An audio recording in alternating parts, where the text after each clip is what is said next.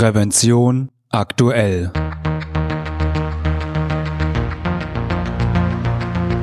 Ihr Podcast für Sicherheit und Gesundheit bei der Arbeit.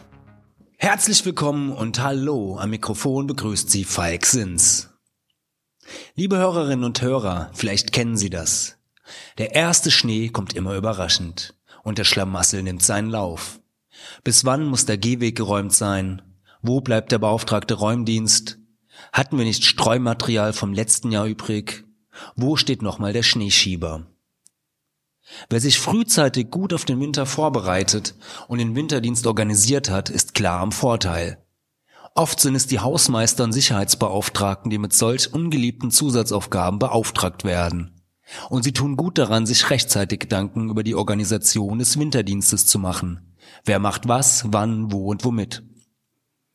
Als Verantwortliche haben sie dann die Pflicht, sich am Abend über das Wetter des folgenden Tages zu informieren, entsprechende Helfer einzuteilen oder selbst zu schaufeln, sofern man nicht einen externen Dienstleister mit dem Schneeräumen beauftragt hat. Es macht natürlich Sinn, dass alle potenziellen Schneeräumer in der Nähe des Betriebes wohnen, da sie sehr früh vor Ort sein müssen. Auch gut, wenn die Helfer einen Plan haben, auf dem alle zu räumenden Flächen verzeichnet sind. Werkzeuge wie Schneeschieber, Eiskratzer und Schneebesen müssen für alle leicht zugänglich sein. Werden technische Hilfsmittel wie Schneefräsen oder Schiebeschilder für den Gabelstapler benutzt, darf die vorherige Unterweisung auf keinen Fall vergessen werden. Außerdem unterliegen diese Hilfsmittel der Maschinenrichtlinie und müssen eine CE-Kennzeichnung besitzen. Was Sie sonst noch beachten sollten, um den Winterdienst erfolgreich zu organisieren, hat mir mein Kollege Franz Reuderer verraten. Hallo Franz, schön, dass du dir Zeit genommen hast für mich. Hallo Falk, gern. Gern geschehen. Ja, das freut mich. Franz, die Planung und Vorbereitung für den Winterdienst sollten ja im Herbst beginnen. Vielleicht ganz allgemein gefragt, was versteht man unter Winterdienst?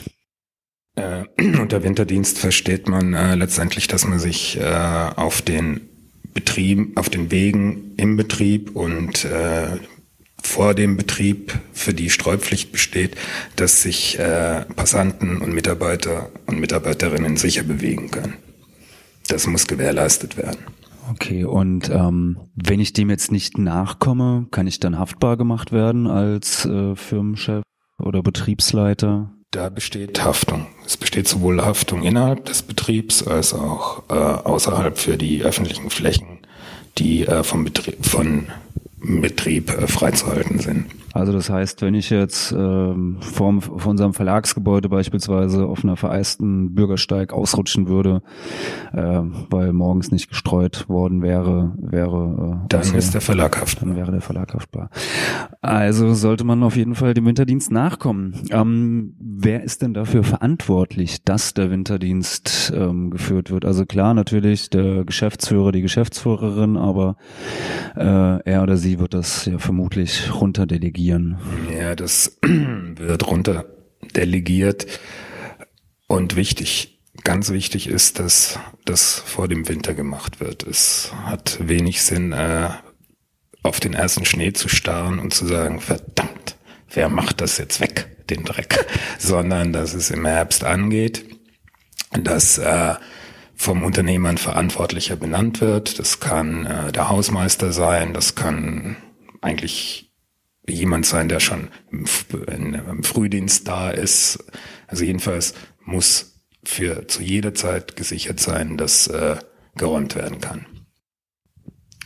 Und ähm, dann sollten vermutlich auch, wenn man ähm, im Herbst schon schon beginnt, vermutlich auch die die nötigen äh, Räumgeräte, Streusalz eingekauft sein. Äh, die Räumgeräte sollten auf ihre Funktionsfähigkeit überprüft worden sein. Ja, oder? das ist ein ganz wichtiges Thema, denn wie gesagt, wenn ich beispielsweise in einem größeren Betrieb einen Gabelstapler habe, den ich äh, mit äh, Räumschildern ausrüste und mit dem dann äh, räumen kann und ja, den ersten Schnee und finde meine Räumschilder nicht, dann habe ich auch ein Problem. Oder ich habe äh, ein selbstfahren, äh, selbstfahrendes Räumgerät und ich mache das beim ersten Schnee an und merke, ich habe vergessen, die den entsprechenden Treibstoff nachzufüllen. Also das sollte nicht geschehen. Man sollte spätestens im Oktober seine ganzen Gerätschaften, sein ganzes technisches Material überprüft haben, ob das zur Verfügung steht.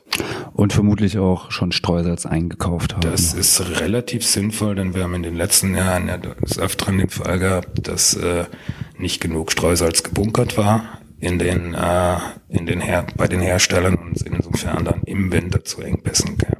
Also lieber vor dem Winter. Deadline Ende Oktober. Und ähm, wenn der Schnee dann jetzt gefallen ist, äh, Gehwege, Straßen, die, die Betriebswege sind äh, voller Schnee oder zum Teil vereist, was nun?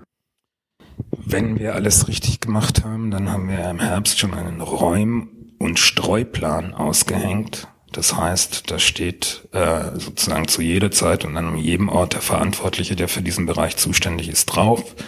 Und äh, der wird dann abends die Wettervorhersage beachten. Wenn Schnee droht, wird er versuchen, möglichst gut darauf reagieren zu können. Und dann geht's los. Dann setzt er sich auf sein, sein Räumgerät und sein Streugerät und fängt an, für seinen Bereich, für den er eingeteilt ist, äh, zu räumen und zu streuen und die sichere Begehbarkeit herzustellen.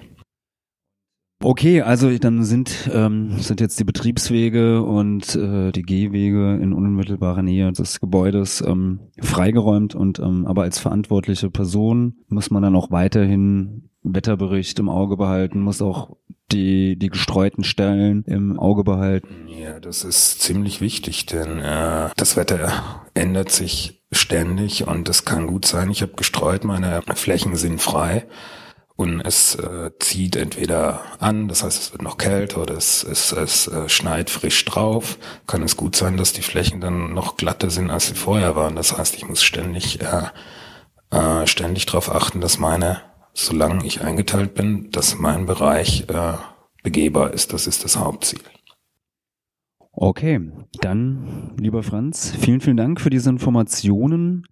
Ich würde sagen, der Winter kann jetzt kommen. Wir sind äh, top informiert und äh, Sie hoffentlich auch, liebe Hörerinnen und Hörer.